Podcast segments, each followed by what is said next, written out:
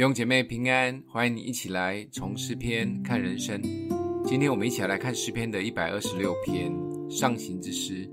当耶和华将那些被掳的带回西安的时候，我们好像做梦的人。我们满口喜笑，满舌欢呼的时候，外邦中就有人说：耶和华为他们行了大事。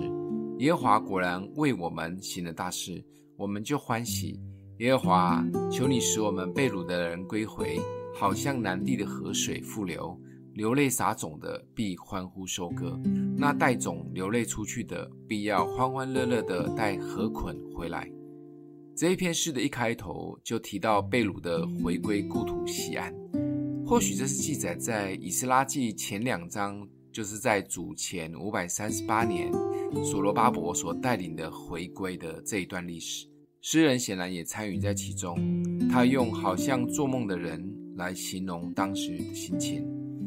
当然，梦想成真是一件人生的大喜事，特别这个渴望已经等待了长达七十年之久，那一种兴奋、喜笑、欢呼是何等的大，连不认识神的外邦人看见这一群以色列百姓这么喜乐，都可以感受到这位神是做大事的神。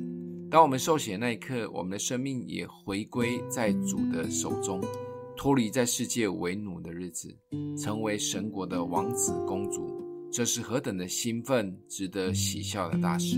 只是这样的喜乐可以有多久？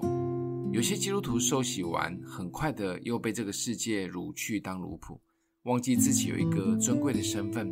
这个身份是耶稣用重价为我们赎回的。因着回到了世界，我们的喜乐不见了，常常担心东，烦恼西。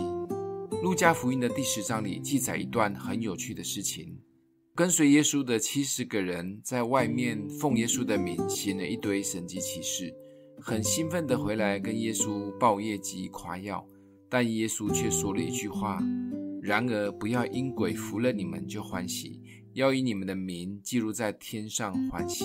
耶稣告诉跟随他的人，最重要的一件事，就是知道你现在是谁，比外在的业绩成就顺遂重要的太多。亲爱的家人，你有多久没有单纯因着是神的儿女的身份而满口喜笑、满舌欢呼了呢？回到基督徒最重要的事情，让自己喜乐地笑起来吧。今天默想的经文在第二节。我们满口喜笑、满舌欢呼的时候，外邦中就有人说：“耶和华为他们行了大事。”我们一起来祷告：爱我们的父，谢谢主拣选我们成为你的儿女，何等的宝贵及重价！